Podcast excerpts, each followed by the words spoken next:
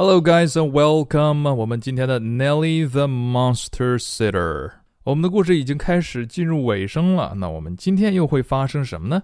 先来看看两个单词：arrive，arrive。我们这里的 arrive 是到达，与 get to 或者是 reach 等等差不多意思。但是我们 arrive 后面要接介词，比如到达了机场，我们要说 Uncle Bear arrived at the airport。 要接上 at。再比如，Uncle Bear 到达了办公室，arrived at the office。那具体介词用什么，要和后面的内容相关。这词也是非常常用的哈，大家要记住。第二个单词 demand，demand，demand 有名词有动词的意思，它是需求、要求、需要，也是我们经常会用到的。比如说，有些东西啊，市场需求非常强烈，我们就可以说 in demand。In demand，那跟我们的故事结合起来，你觉得什么东西特别稀缺呀？在我们的故事当中，Nelly the Monster Sitter，他基本上应该是唯一一个做这行的吧，所以他这个业务就非常的 in demand，需求量非常大。那我们也可以把 demand 当动词用，直接说 I demand something back，I demand my money back，我要求把我的钱还回来，I demand something 就可以了。或者以后我们可以学到假从句。今天只有两个词啊，arrive 以及 demand。接下来我们听故事。同样回答这样一个问题：What kind of monster did Nelly meet this Saturday？要尤其注意，他这周六遇到了什么样的怪物。Now listen carefully.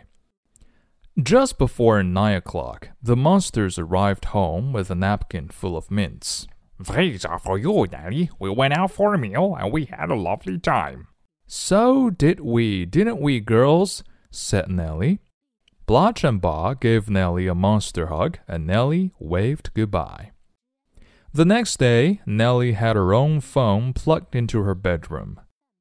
All the monsters in the neighborhood heard about Nelly. Nelly, the monster sitter, was very much in demand. On Monday, she sang songs to Curdle, the baby monster, at number 16. On Tuesday, she played hide and seek with Gunk, the slimy little monster at number 7. And of course, Nelly had fun monster sitting on Wednesday, Thursday, and Friday. I like being a monster sitter, thought Nelly, happily. It was Saturday evening. Nelly's phone rang again. Could you please, please, please monster sit for us this evening? We'd so, so, so like to go out and have some fun. We're at number 28, croaked the voice. Nelly pressed the doorbell of number 8. There's so many monsters around here, she smiled. The door handle turned, and the door opened slowly. Two bloodshot eyes peered round the door at Nelly. Are you Nelly, the monster sitter? said the voice. That's me. Can I come in? smiled Nelly. The door opened. These two monsters had two arms, two legs, and one head each, just like Nelly's mom and dad. They didn't look like monsters at all. Alright, guys. So, what kind of monster did Nelly meet this Saturday? 这周六遇到的是什么怪物呢？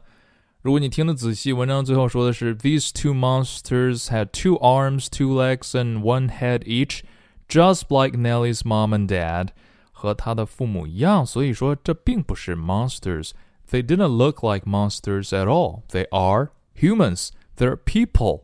所以在我们的 Nellie 事业巅峰期开始接新业务了，不再只照顾怪兽宝宝，难道也开始接人的活了吗？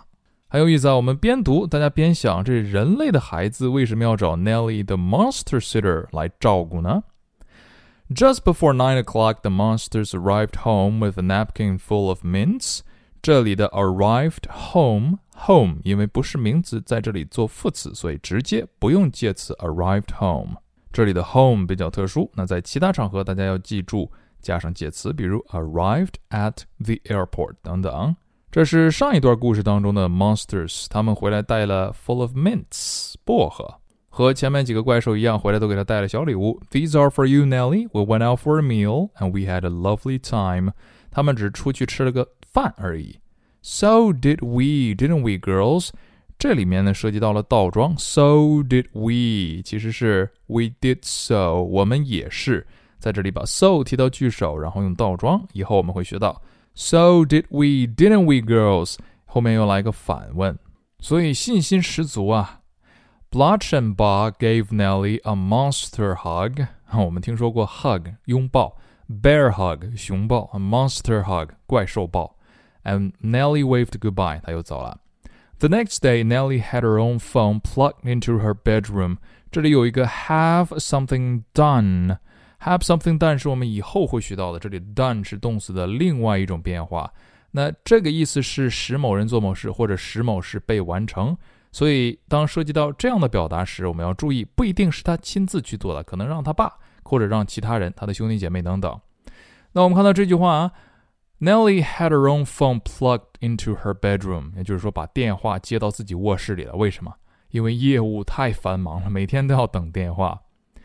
All the monsters in the neighborhood heard about Nelly 啊，所有的这周围的 monsters 都听说了 Nelly。In the neighborhood 就是这周围邻里啊。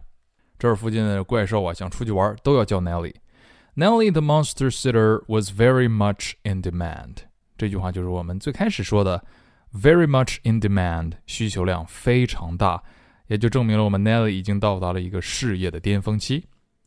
On Monday, she sang songs to Curdle, the baby monster, at number sixteen. 周一照看了 Curdle，给他唱歌。On Tuesday, she played hide and seek with Gunk. Hide and seek 什么意思？猜一猜，hide 是躲，seek 是找，躲起来找，这是捉迷藏啊，躲猫猫，捉迷藏。The slimy little monster at number seven，这里 slimy 是黏糊糊的，一一想那种啊，哎， 所以 Nelly 才会跟他玩捉迷藏嘛，耶，你不要碰到我，你还是藏起来吧。And of course, Nelly had fun monster sitting on Wednesday, Thursday, and Friday。这里涉及到一个 have fun doing something。我们之前都知道，have fun 的意思是啊什么什么有趣。口语当中啊，比如别人出去度假了，我们也可以祝福他，哎，玩的开心呀，也可以用 have fun。那这里 have fun doing something 呢？ 没错，表示做某事很开心。比如 Uncle Bear had fun 或者 has fun teaching English。熊叔教英语很开心。You have fun。Learning English，你学英语很开心，哼。所以呢，从周一到周五，每天都有一个新的活儿，每天也都很开心。他说了这么一句话：“I like being a monster sitter。”我们之前学过，I like to do something something，I like doing something，也是一样的。I like being a monster sitter。我喜欢做一个 monster sitter。Thought Nelly happily。Thought think 的过去式，Nelly 想到，然后后面有一个 happily。幸福的、开心的，Nelly 开心的想到。It was Saturday evening. Nelly's phone rang again. 周六，电话又响了。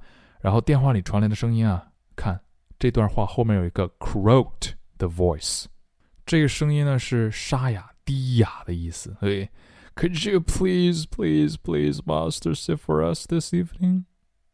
低哑的声音啊，We'd so, so, so like to go out and have some fun。快要哭出来了。看来这一对儿是急需 monster sitter 了。那我们也就知道 Nelly 肯定会说 yes 的，所以 Nelly pressed the doorbell of number twenty eight，直接就去了。 There's so many monsters around here，一周七天都不休息的啊，这真多呀。She smiled，她开心，因为她喜欢这项事业。当你的事业是你自己喜欢的事的时候，你肯定很开心啊。然后我们看，the door handle turned and the door opened slowly。door handle 那个门把转了一下，然后这门慢慢的开了，slowly 慢慢的开了。Two bloodshot eyes, bloodshot eyes 是这眼睛布满血丝啊。Peered round the door at Nelly. Peered 是瞟。Are you Nelly, the monster sitter?